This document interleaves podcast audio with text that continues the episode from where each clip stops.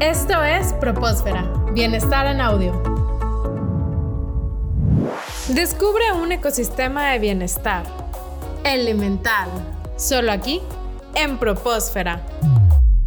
Buscar un empleo es a veces una de las situaciones más complicadas a las que nos enfrentamos en nuestra vida, pero no tiene por qué ser así. Hay algunas estrategias que podemos seguir para tener una búsqueda más exitosa y encontrar nuestro trabajo ideal. Para hablarnos más de este tema, estamos con Osiris Peinado, experta en recursos humanos con más de 10 años de experiencia en el área de capital humano. Hola Osiris, ¿cómo estás? Hola, ¿qué tal? Muy buenas tardes. Gracias por la invitación a toda la comunidad aquí del Tech Milenio. Encantada, encantada de participar aquí el día de hoy con ustedes. Muchísimas gracias. Gracias a ti, gracias por tu tiempo y esperamos que estos consejos sean de gran ayuda para las personas que nos escuchan. Osiris, para empezar con estos temas de capital humano, de consejos para tener una entrevista o para lograr una entrevista más exitosa, nos gustaría empezar con algo muy básico, el currículum. ¿Cómo podemos crear o mejorar un currículum que realmente tenga un impacto en las áreas de reclutamiento de las empresas? ¿Hay algunos consejos en particular? ¿Qué tan importante es esto? ¿Podrías comentarnos algo al respecto? Sí, claro que sí.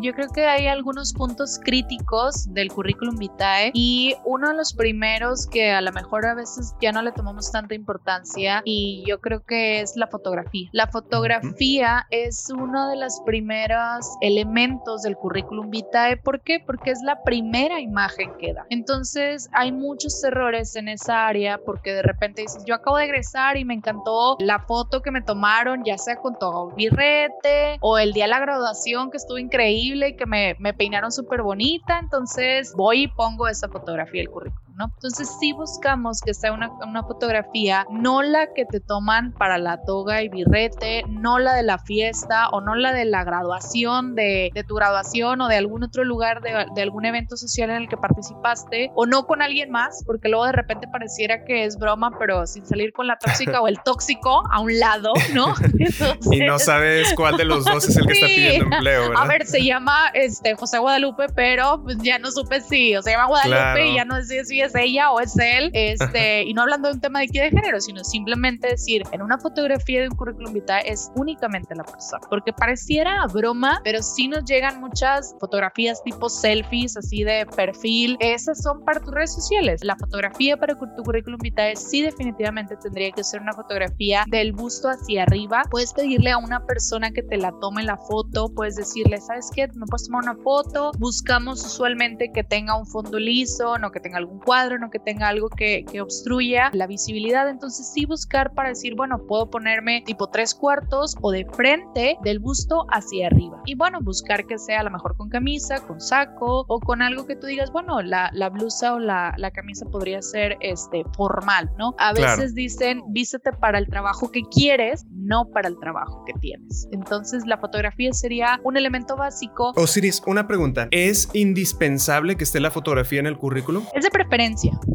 Es de preferencia. ¿Por qué? Porque al final a ti como reclutador dices, bueno, desde, de hecho hay técnicas para empezar a, leer la, la, parte, lo facial. Entonces sí, por eso es más rápido para un reclutador y de preferencia colocar tu fotografía. Digo, y no es porque estés buscando si está guapa, si está guapo o lo que sea, pero sí buscamos que tenga, que tenga la fotografía. Que si tú dices, no le quiero dar la fotografía, pues bueno, es opcional, pero que sí sea un elemento básico en tu currículum Y si decides poner una fotografía que sea una fotografía que muestre esa imagen de profesionalismo que queremos resaltar, ¿verdad? Claro, eso que quieres transmitir. Y yo creo que hay una palabra clave en el currículum vitae con respecto a una foto que sería la palabra confianza. Las empresas al final van a buscar a alguien y les van a abrir la puerta a alguien que les transmita confianza. Entonces, ponlo al revés. A lo mejor sí, esa foto está bien padre porque salgo con mis amigas en la playa, pero dices tú, pues no es una fotografía profesional, no es la imagen que quieres vender, ¿no? Porque al final todos eh, venimos siendo como un tipo de producto, ¿no? En el mercado laboral, pues nos convertimos en un producto. Es como tener lentes oscuros en una fotografía para currículum. Sí,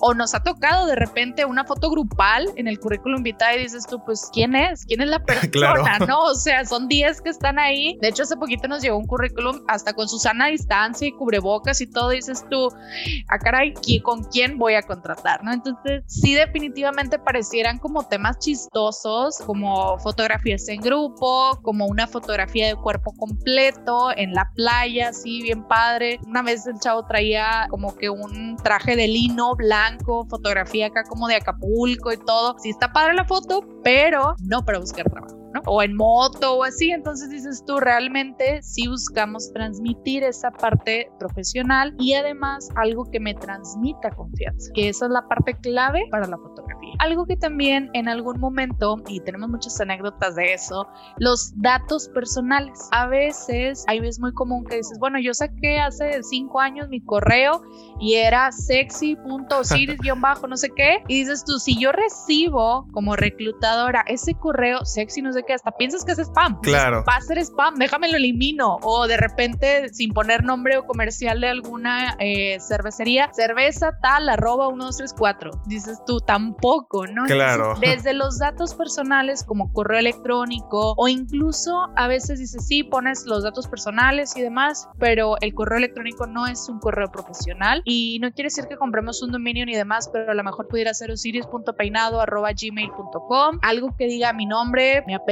mi segundo apellido, etcétera, o incluso los teléfonos. Usualmente de repente ahí si dice, si yo ando buscando empleo, tengo que estar disponible en mi teléfono. No les tengo que poner el teléfono de la novia, no tengo que poner el teléfono de mi mamá, el teléfono de mi papá. ¿Por qué? Porque ahí a veces se pierde la comunicación y dice, sí, me van a dejar un recado con, y esos son como los errores más comunes que serían los datos personales correctos en cuanto al teléfono, un correo electrónico también que se vea de una manera profesional, que serían en los datos personales algo súper, súper clave. Y pues bueno, continuamos con algo.